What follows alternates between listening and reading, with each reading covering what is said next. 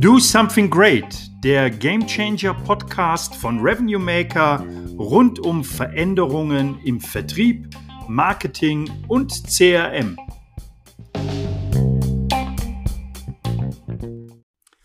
Hallo und herzlich willkommen zu einer weiteren Ausgabe unseres Podcasts Do Something Great und heute mit einem speziellen Thema im Umfeld HR. Äh, als Gesprächspartner habe ich heute bei mir Frau Dr. Julia Bruck. Äh, Julia ist Arbeitsrechtlerin, Anwältin in der Kanzlei Buse, einer Full-Service-Wirtschaftskanzlei mit mehreren Standorten äh, in Deutschland. Äh, Julia, vielen Dank, dass du dir heute äh, die Zeit genommen hast, mit mir hier im Podcast dich über das Thema Arbeitsrecht, Arbeitsvertragsgestaltung auszutauschen. Toll, dass du da bist. Wie geht's dir? Alles gut? Ja, hallo. Äh, ja, vielen Dank auch dir, dass ich hier sein darf. Ich freue mich sehr. Und ja, mir geht's gut. Sehr schön, sehr schön. Ähm, im, Im Vorgespräch äh, haben wir uns ja mal so ein bisschen drüber ausgetauscht, Julia. Ähm, Arbeitsrecht äh, als Anwältin, ähm, ist, das, ist das langweilig? Ist das trocken? äh, wie ist denn da deine, deine Sicht auf das Arbeitsrecht? Natürlich findest du das spannend, gehe ich mal von aus. Klar. Ähm, aber ähm, wie, wie, siehst du das Arbeitsrecht jetzt mal so aus der, aus der Anwaltssicht? Ja, also was mich daran besonders fasziniert, ähm, vielleicht kleiner Einschub, ich finde es tatsächlich nicht trocken. Ähm, ich werde das oft gefragt, aber wenn man im Recht praktisch arbeitet, ist es eigentlich erstaunlich vielfältig, auch so von den einzelnen Fällen her.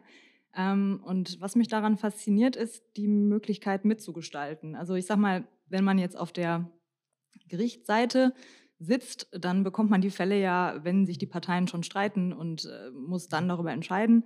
Und als Anwalt äh, oder Anwältin ist es tatsächlich so, dass man im Vorfeld schon sehr viel lenken kann. Man kann ähm, Mandanten beraten, wie man zum Beispiel Verträge gut gestalten kann. Man kann versuchen, Streitigkeiten im Vorfeld schon zu verhindern.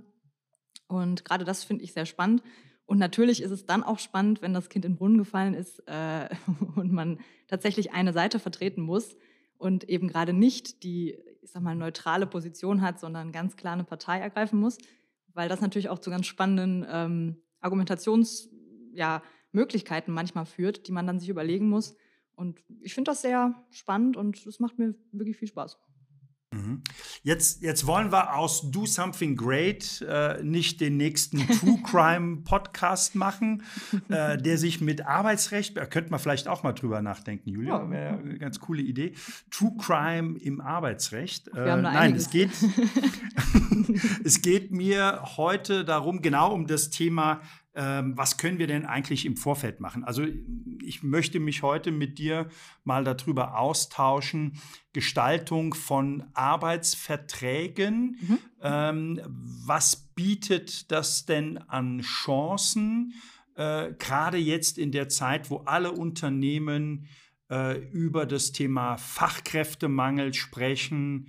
Ähm, wir kriegen keine neuen Mitarbeiter, wir sind vielleicht nicht attraktiv für ähm, neue Bewerbergruppen. Äh, was kann man da eigentlich mit dem, mit dem Arbeitsrecht schon im Vorfeld machen? Also nicht, wenn, wie du sagst, das Kind in den Brunnen gefallen ist, äh, sondern was, was kann man da machen? Und äh, bevor wir da vielleicht auch mal in die Gestaltungsmöglichkeiten einsteigen, ähm, sehe ich häufig, äh, dass Startups oder, oder jüngere Unternehmen ähm, da andere Ansätze finden als Konzerne. Siehst du das ähnlich? Rhetorische Frage. Aber wie, wie ja. oder wie siehst du das? Ähm, Startup versus Konzern, mhm. auch äh, mit dem Thema äh, Gestaltung von Arbeitsverträgen. Ja, das ist eine sehr spannende Frage. Ich sehe da tatsächlich sehr große Unterschiede. Ähm, ich sag mal, beim Startup ist es ja ganz typisch, dass man noch nicht viele Mitarbeiter hat. Man versucht erstmal was auszuprobieren, lernt sich kennen, versucht auch vielleicht mal neue Wege einzuschlagen und wenn was nicht funktioniert, kann man das relativ gut dann wieder ändern oder möchte das dann ändern. In einem Konzern ist es so, aus der Erfahrung, dass eigentlich sehr starre Regelungen meistens da sind. Das hilft manchmal, ähm, weil man natürlich dadurch auch weniger Fragen oder offene Fragen in der Belegschaft hat. Also Konzerne haben äh, normalerweise ähm, irgendeinen Anschluss an Tarifverträge, ob das jetzt äh, direkt, also unmittelbar ist oder ob sie sich anlehnen. Aber oft sind da eben Tarifverträge mit drin. Wir haben häufig Betriebsräte mit im Boot. Und es gibt sehr viele kollektive Regelungen, die ja die ganze Angelegenheit für Arbeitnehmer eigentlich sehr transparent machen und auch natürlich aber dadurch sehr starr, sehr unflexibel.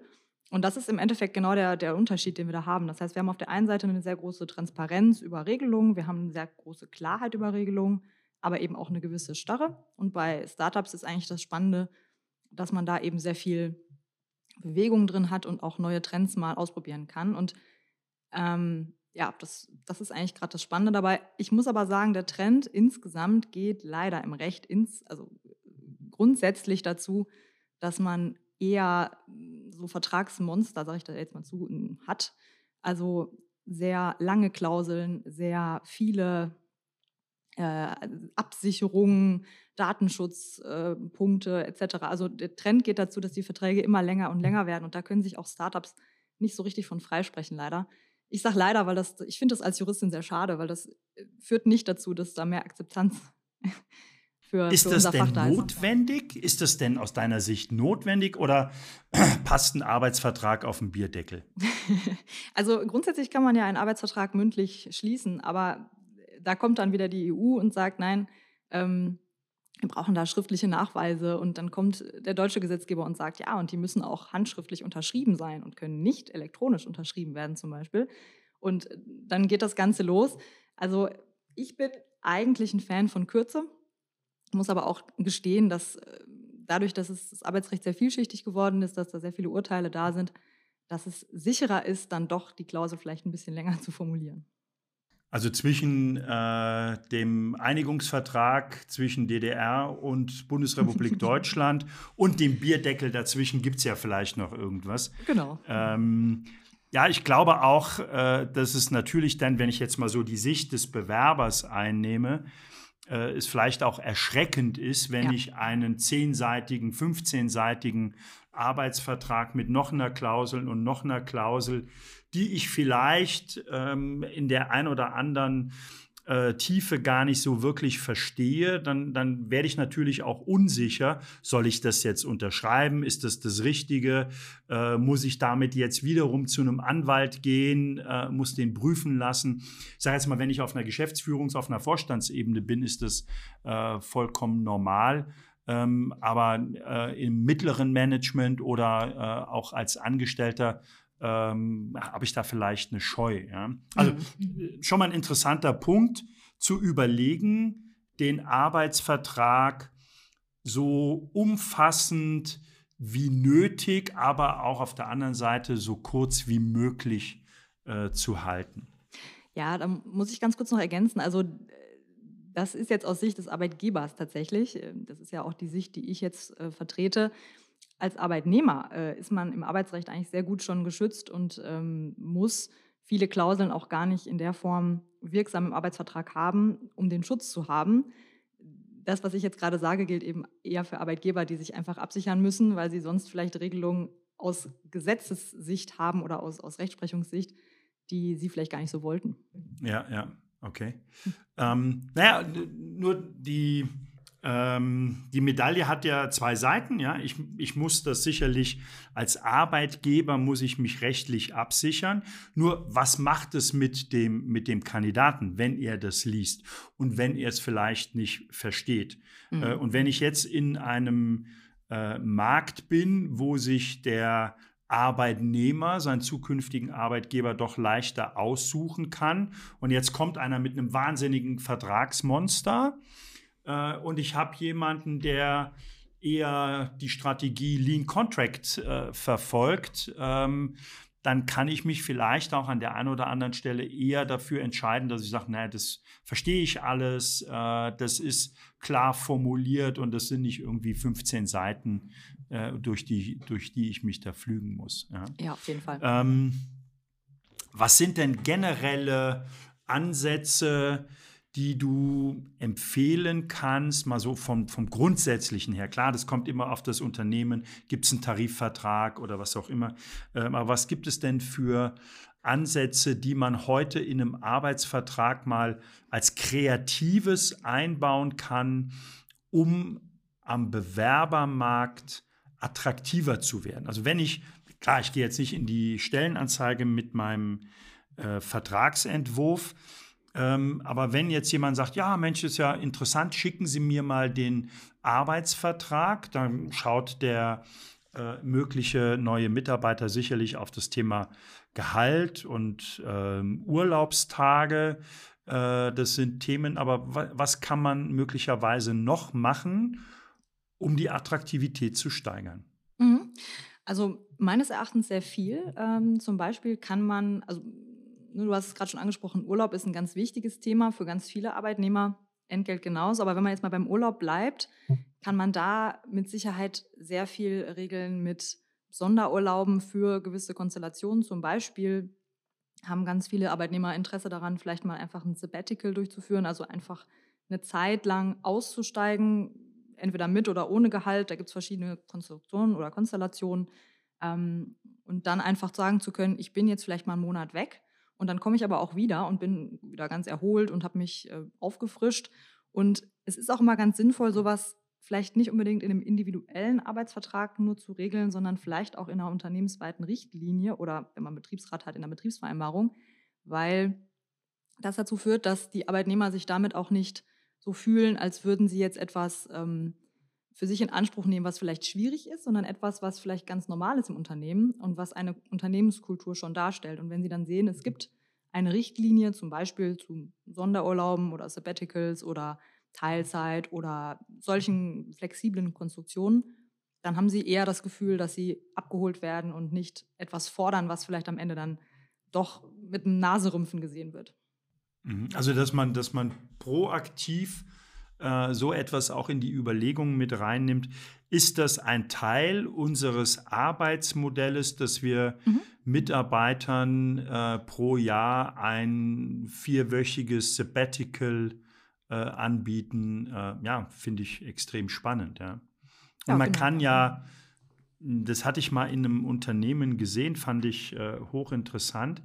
Äh, die haben gesagt, ja, also dieses Sabbatical äh, gibt es on top zu dem äh, äh, Urlaub, den du hast, aber es gibt eine Verpflichtung, nämlich in diesem Sabbatical ähm, wirst du Erfahrung machen. Mhm. Und diese Erfahrung, die du dort in diesem Sabbatical gemacht hast, die stellst du dem Unternehmen oder den Kollegen zur Verfügung. Also wenn ich vier Wochen auf Bali war, sage ich jetzt mal, oder ja, ich habe irgendeine Reise gemacht, was war das Key Learning aus meinem Sabbatical und wie mhm. kann ich das den Kollegen vielleicht auch vermitteln? Was, was hat das Sabbatical mit mir gemacht? Ja? Mhm. Äh, ich brauche heute auch kein Sabbatical, um vier Wochen äh, auf der Couch zu liegen und Netflix durchzugucken. Äh, sondern vielleicht äh, kann ich irgendwie einen Gitarrenkurs machen oder äh, bin mit einer Rockband vier Wochen unterwegs und was lerne ich da? Finde ich eine interessante, einen interessanten Ansatz und das versteckt mit Sicherheit auch noch die Akzeptanz im Unternehmen, dass Arbeitnehmer auch wirklich merken, das machen Leute und die nehmen das auch ernst und das wird auch gerne gesehen.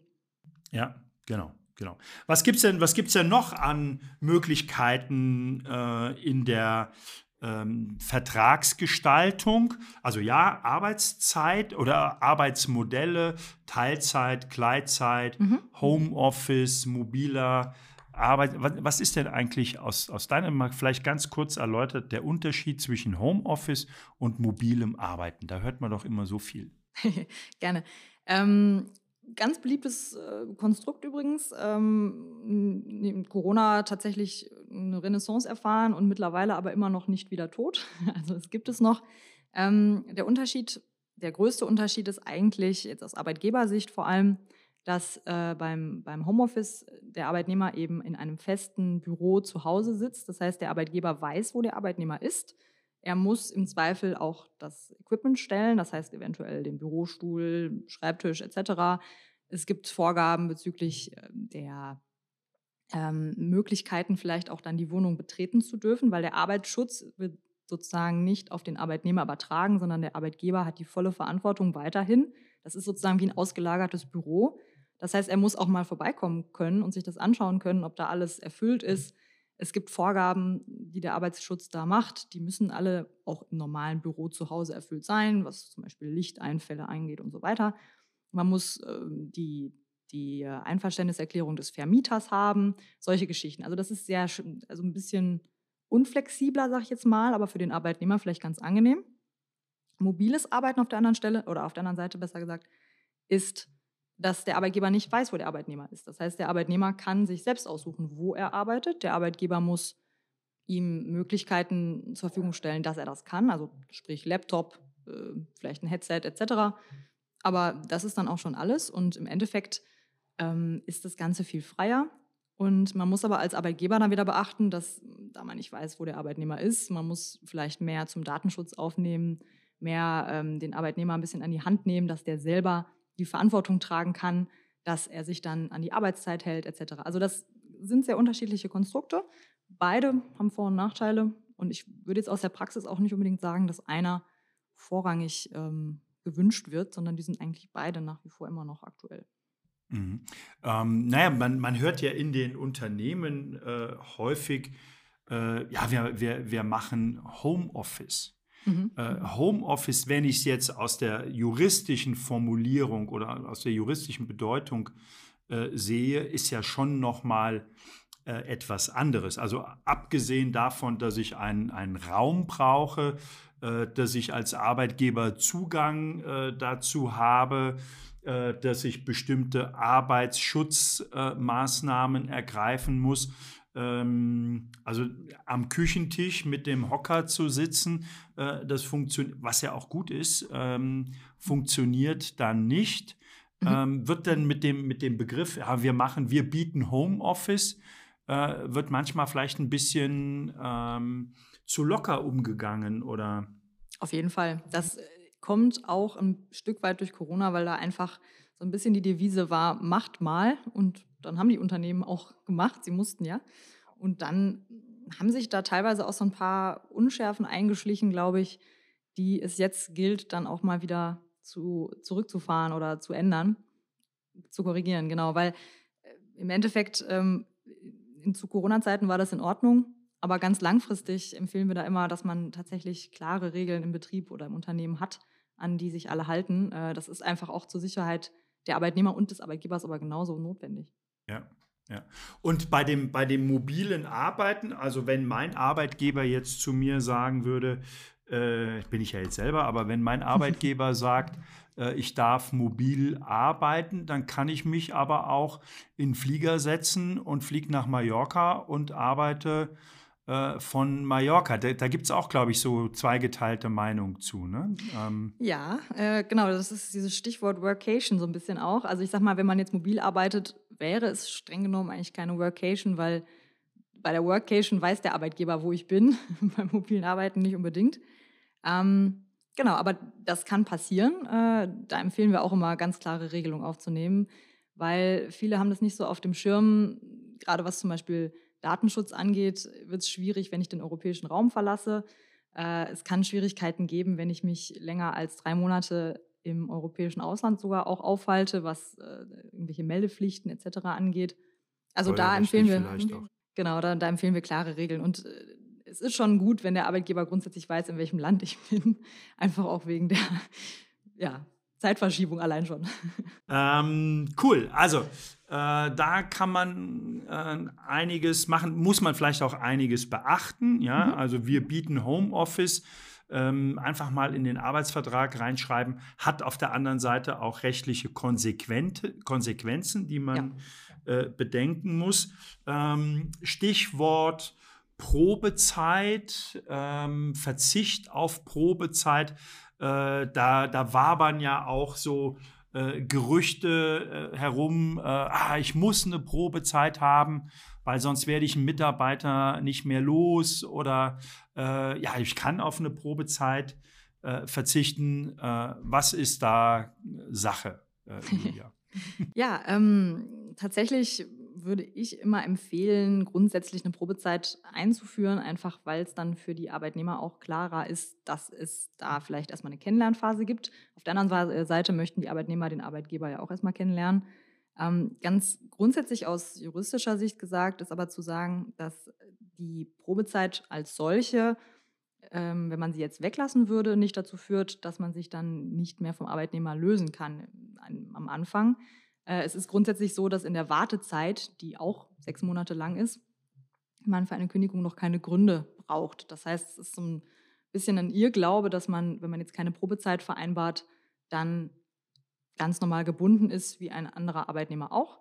Das ist nicht der Fall. Das heißt, am Anfang bin ich da auch noch nicht ganz so geschützt als Arbeitnehmer, selbst wenn ich keine Probezeitvereinbarung habe. Und das heißt, wenn ich eine habe, ist das so ein bisschen auch das Signal, ähm, ja, dass es jetzt eben einfach eine Kennenlernphase ist. Das heißt, ich würde sie trotzdem empfehlen, auch wenn man sie nicht unbedingt braucht.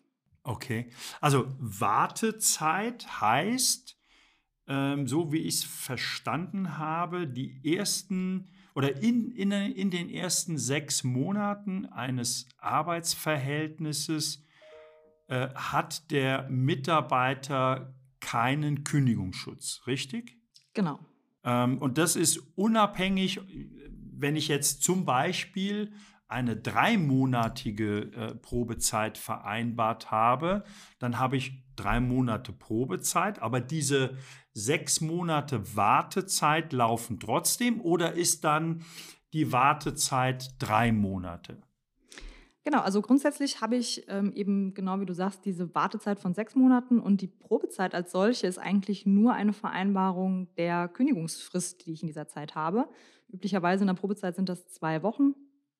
Ähm, normalerweise nach Gesetz wären es vier. Das heißt, da ist einfach so ein bisschen ein Unterschied drin.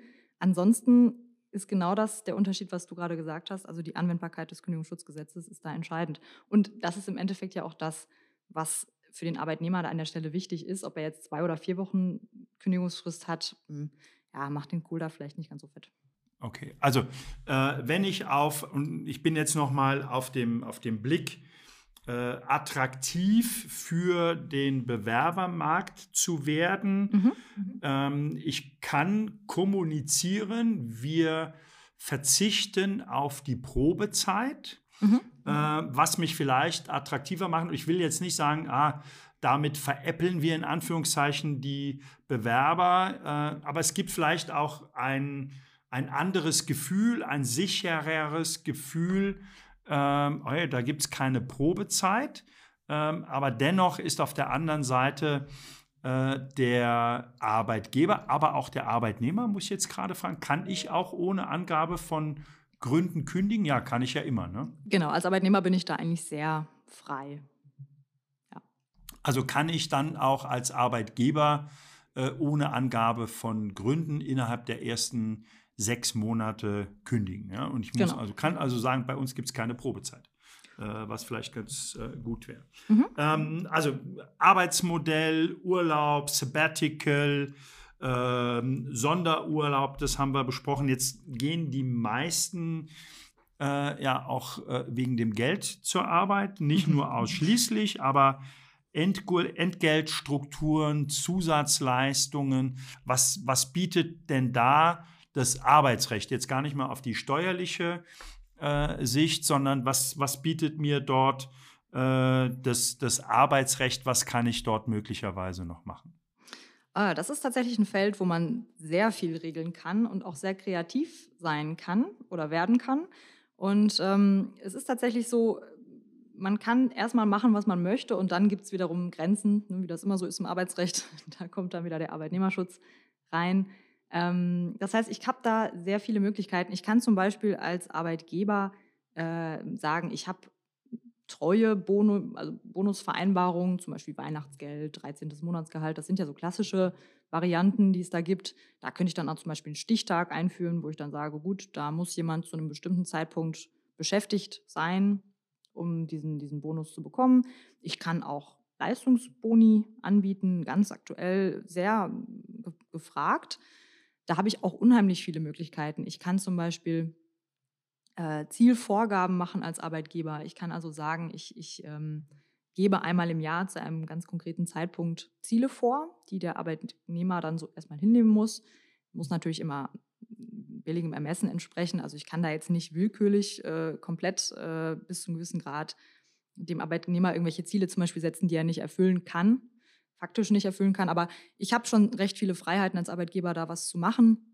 Ich kann auch Ziele vereinbaren mit dem Arbeitnehmer. Also das heißt, dass man einmal im Jahr zum Beispiel eine Vereinbarung trifft, was das Jahr so bringen soll.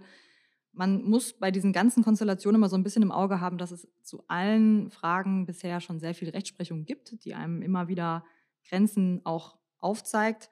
Und ähm, es ist tatsächlich so, dass ja, man immer wieder in diesem Punkt ist, dass man so einen Interessenausgleich haben muss zwischen der Arbeitnehmer muss auf der einen Seite wissen, was ihn erwartet. Es ist ja, er arbeitet ja auch dafür, es ist im Zweifel ja auch ein Anhang zur Arbeitsleistung da. Und auf der anderen Seite möchte aber der Arbeitgeber eigentlich gerne viel mitgestalten. Und da kann man, wie gesagt, sehr viel machen, aber da ist auch sehr viel ähm, zu beachten, dass man da als Arbeitgeber auch auf der sicheren Seite ist und auch als Arbeitnehmer natürlich, dass man weiß, was einen erwartet.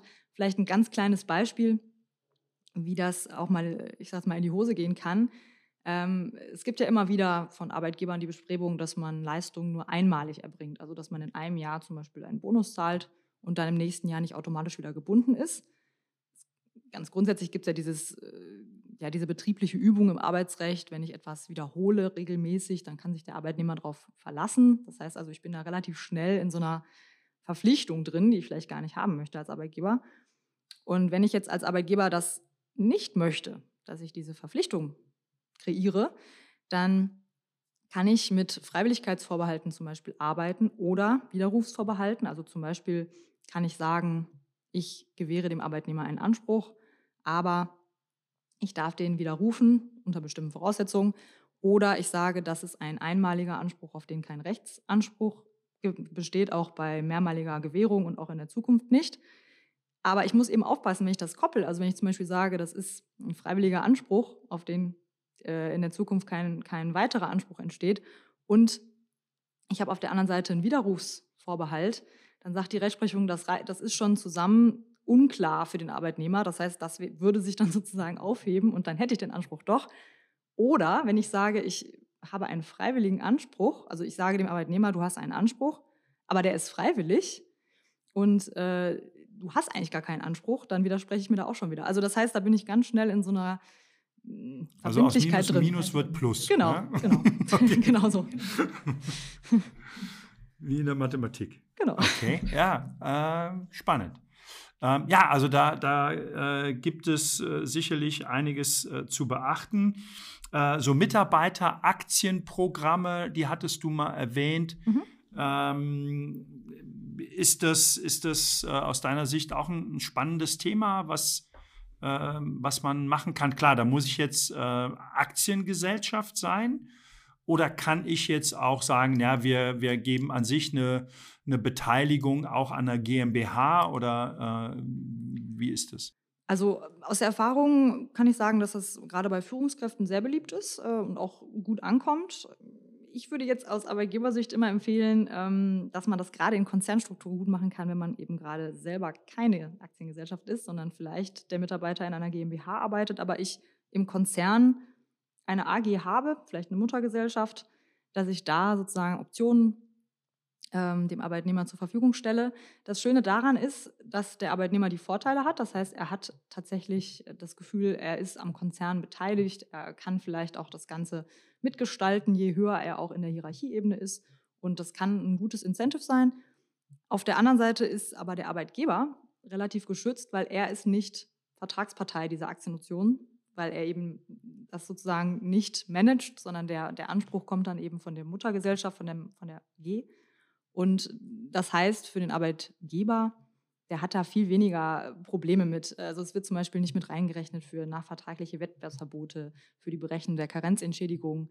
Ich habe, wenn ich mich trenne, muss ich im Vergleich oder wenn ich mich einige im Vergleich dazu nichts regeln, weil ich selber ja nicht der Ansprechpartner bin. Also das ist für Arbeitgeber eigentlich ein, würde ich jetzt sagen, der beste Weg, sowas zu implementieren, wenn man das möchte. Man kann das aber natürlich, wenn man selber eine AG ist, auch für die eigenen Aktien machen weiterer Punkt, das Thema Entwicklung, Karrieremöglichkeit. Mhm. Ähm, gibt es dort, äh, klar, ich kann jetzt sagen, nach drei Jahren wird es automatisch zu einer Beförderung kommen, mhm. äh, aber das, das meine ich jetzt gar nicht. Was gibt es für ähm, Dinge, die ich im Bereich Karriere oder vielleicht auch Fortbildung im Arbeitsvertrag verankern kann? Was, was gibt es dort vielleicht noch für Stellschrauben? Mhm.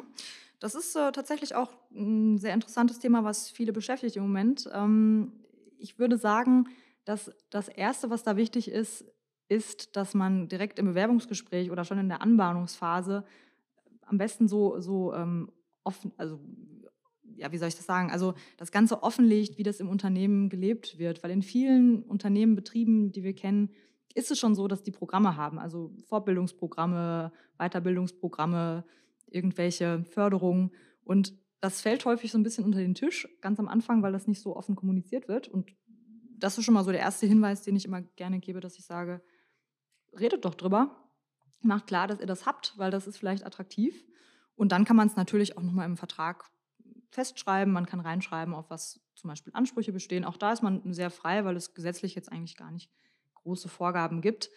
Ähm, außer dass man vielleicht äh, unbezahlten Sonderurlaub bekommt bis zu einem gewissen Grad, äh, je nach Bundesland. Aber das ist ja vielleicht gar nicht so attraktiv, sondern eigentlich die Frage ist ja die Kostenübernahme durch den Arbeitgeber von diesen Maßnahmen. Und da habe ich Möglichkeiten als Arbeitgeber. Und da empfehlen wir immer, dass man zum Beispiel auch Rückzahlungsklauseln mit aufnimmt, dass man also sagt, ich, ich zahle bestimmte Fortbildungsmaßnahmen. Die kann man dann auch festlegen, welche das sein sollen. Oder wer festlegt, welche das sein sollen. Und äh, zum Beispiel auch bis zu welchem Höchstbetrag ich das vielleicht bezahle. Und wenn ich dann aber als Arbeitnehmer vielleicht ähm, kündige oder diese Maßnahme nicht abschließe oder so, dass ich dann das zurückzahlen muss, zumindest anteilig. Und auch da gibt es wieder ganz viele Sachen zu beachten, zum Beispiel, dass man das eben äh, von vornherein klar macht, welche Kosten zurückzuzahlen sind, welche Höhe und in welchem, äh, ich sag mal jetzt, ähm, äh, Anteil je nach Zeitablauf und in welcher, wie lange ich mich da binden darf und so. Da gibt es ganz klare Vorgaben von der Rechtsprechung. Aber wenn man die beachtet, dann hat man da eben eine schöne Klausel, mit der beide Parteien eigentlich gut leben können, weil der Arbeitnehmer hat was davon, der kriegt das eben bezahlt. Und auf der anderen Seite ist der Arbeitgeber aber auch abgesichert, dass er das jetzt nicht zahlt und dann verpufft das. Und ja, ich habe eine hab ne gewisse Mitarbeiterbindung auch, ja, genau, was ja, was ja ähm, attraktiv ist. Okay. Also Karrieremöglichkeiten, Fortbildung äh, auch mit in dem Arbeitsvertrag aufnehmen. Jetzt haben wir, jetzt haben wir ähm, so in der, in der halben Stunde haben wir ganz viele Ideen bekommen und jetzt ist vielleicht der ein oder andere ähm, aus dem HR äh, oder aus der Geschäftsführung hier äh, bei uns in, beim, bei den Zuhörern ähm, und sagt, ja, das will ich jetzt mal angehen und das ist eigentlich ein guter, äh, guter Input, ein guter Impuls, äh, den ich da bekommen habe. Äh, geht das jetzt so einfach, gerade auch wenn ich in einem größeren Unternehmen bin, äh, dass ich jetzt zukünftige Arbeitsverträge ändere? Also ich will darauf hinaus, was ist denn mit der bestehenden Belegschaft? Mhm. Ähm, mhm. muss ich das denn auf alle übertragen oder kann ich sagen, das gilt jetzt für äh, neue Mitarbeiter? Was ist denn da deine Empfehlung? Also klar, wenn ich jetzt mhm. Tarifverträge mhm. habe oder sonstiges, äh, dann äh, klar. Aber jetzt, äh, ich sage mal, ich bin jetzt ein mittelständisches Unternehmen, habe 500 Mitarbeiter äh, und ich will jetzt solche Dinge, die, die ich heute hier gehört habe, will ich jetzt implementieren. Mhm. Was sind da die Herausforderungen? Ja, du hast es schon angesprochen. Im Endeffekt, äh, der Gleichheitsgrundsatz, der im Arbeitsrecht grundsätzlich gilt, ist da oder kann da immer mal ein Bremsklotz sein. Ähm, und dass ich theoretisch, wenn ich das für neue Arbeitnehmer implementiere, ähm, und ich möchte es vielleicht sogar auch für die alten Arbeitnehmer implementieren, dass ich dann mit denen Änderungsverträge schließen muss, im Zweifel, weil die eben geltende Regelungen in ihren Arbeitsverträgen schon haben. An der Stelle ist es immer ganz spannend, wenn ich einen Betriebsrat habe, weil auf diese Art und Weise kann ich tatsächlich für alle Arbeitnehmer sehr unproblematisch äh, unmittelbar umsetzen, was gelten soll. Und da ist die Rechtsprechung auch sehr, ja, ich sag mal, die lässt da sehr viel zu, was, was Öffnungsklauseln angeht. Also das heißt, ähm, da kann ich auch durchaus mal verschlechtern, wenn ich das muss. Ich kann aber natürlich immer auch verbessern und das gilt immer automatisch für alle. Und das ist Also für alle, für die ich es gelten lassen möchte, im Rahmen der Betriebsvereinbarung natürlich. Und das ist ganz charmant eigentlich. Und das ist ein Faktor, der wird häufig vergessen bei Betriebsräten. Die werden häufig wahrgenommen als Störfaktor. Aber man kann auch super mit denen zusammenarbeiten und mit denen auch wirklich viel regeln im Betrieb, was sonst in mühsamer Kleinstarbeit mit allen Arbeitnehmern einzeln vereinbart werden müsste. Und das ist, finde ich, teilweise ein ganz schönes Instrument. Also das äh, äh, ist hochspannend, äh, war mir so auch nicht bewusst. Also wenn ich einen Betriebsrat habe äh, und ich mit, mit dem Betriebsrat einige, dass wir jetzt, bleiben wir mal bei diesen vier Wochen Sabbatical, ja, theoretisch, mhm. äh, wenn ich das einführen möchte und der Betriebsrat dem zustimmt, dann haben wir quasi eine Betriebsvereinbarung und das gilt denn für alle Mitarbeiter und ich muss nicht jeden einzelnen Arbeitsvertrag anfassen und dort äh, eine Änderungsklausel reinnehmen. Genau, das ist genau der Vorteil und ich sag mal, ich habe ja am Anfang erwähnt, dass es ganz sinnvoll ist, in Unternehmen Richtlinien zu haben, wie man zum Beispiel eine Unternehmensstruktur haben möchte oder was man anbieten möchte. Und es ist immer so ein bisschen die amerikanische Denkweise, die äh, teilweise ins deutsche Arbeitsrecht reinkommt, dass man sagt, ich kann diese Richtlinien immer einseitig ändern und dann gilt das. Das kann ich halt nicht, wenn das halt wirklich nur Richtlinien sind und keine Betriebsvereinbarungen. Dann kann ich die eben nicht einfach immer so ändern und dann gelten die in der aktuellen Form, sondern ich müsste dann wirklich immer wieder mit den Arbeitnehmern vereinbaren, dass diese Richtlinie jetzt in der Form gilt. Und wenn ich einen Betriebsrat habe, mache ich das als Betriebsvereinbarung und dann gilt das. Also das kann da schon viel vereinfachen. Ja. Und äh, Betriebsräte, äh, ich habe so zwei, drei in meinem Leben ja schon kennengelernt. Äh, da gibt es auch richtig coole drunter. Auf jeden muss Fall. Ich, muss ich sagen. Ja? Genau. Also ist jetzt nicht immer nur der äh, verharmte Birkenstockträger. Nichts gegen Birkenstockträger, aber ähm, ja. Nee, genau, das äh, stimmt. Das ist genau der Punkt. Hast du noch Ideen, Punkte, wo du sagst, ja, also wenn ich jetzt als Arbeitnehmer, ähm, als äh, mittelständisches Unternehmen ähm, attraktiver werden möchte für Bewerber, aus der arbeitsrechtlichen Sicht, äh, Mensch, baut das noch ein und dann wird nicht der Fachkräftemangel vorüber sein, aber ähm, das ist vielleicht ein ganz cooler Move, ähm, um attraktiver zu werden. Möchte ich natürlich gerne den Obstkorb zitieren. Oh, bitte nicht. also ich wundere mich immer noch, wie oft das tatsächlich angeboten wird. Das ist auch zum Beispiel der Tapas Friday oder irgendwas in der Art. Sehr interessant. Ich habe letztens äh, gehört, dass ein Unternehmen einen Bandraum eingerichtet hat als Incentive. Geil. Auch nicht schlecht. Also ich glaube, da muss man einfach so ein bisschen kreativ werden und ich glaube, das ist im Moment schon sehr viel im, im Gange auch, dass die Unternehmen versuchen, da kreativ zu werden. Klar, aus Unternehmenssicht ist es immer schön, wenn es nicht viel kostet. Ähm, aus Arbeitnehmersicht guckt man natürlich gerade auch aufs Gehalt. Aber ich glaube, da ist noch ganz viel drin, was man noch nicht ausprobiert hat. Und ich glaube auch, dass die Rechtsprechung sich da im Zweifel auch anpassen wird und einfach schauen wird, was, was sie daraus machen, was die Unternehmen da eben dann draus machen. Also Bandraum finde ich natürlich äh, super klasse. Äh, die eigene, hauseigene Heavy Metal Band, äh, genau. Äh, die dann am Freitagmittag äh, da mal richtig die Gitarren schrubbt. Äh, das ist natürlich super. Also würde ich mich vielleicht bei dem Unternehmen auch bewerben, Julia. finde ich, find ich cool. Ähm, klasse, ja. Also, ähm, Julia, vielen, vielen Dank für äh, den spannenden Dialog. Äh, hat Spaß gemacht und äh, vielleicht können wir ja mal wirklich drüber nachdenken, äh, dass wir mal einen True Crime Podcast machen zum Thema Arbeitsrecht, äh, was es da alles für bizarre Fälle gab. Äh, vielleicht kommen wir da äh, auch ganz groß raus mit äh, True Crime im, im Arbeitsrecht. Genau. Äh, lass uns mal drüber nachdenken. Ähm, für heute, für heute sage ich. Fünf Fälle einfallen. Also, okay, äh, dann, dann lass uns einen Termin finden und dann machen wir True Crime im Arbeitsrecht. Genau. Ähm, cool.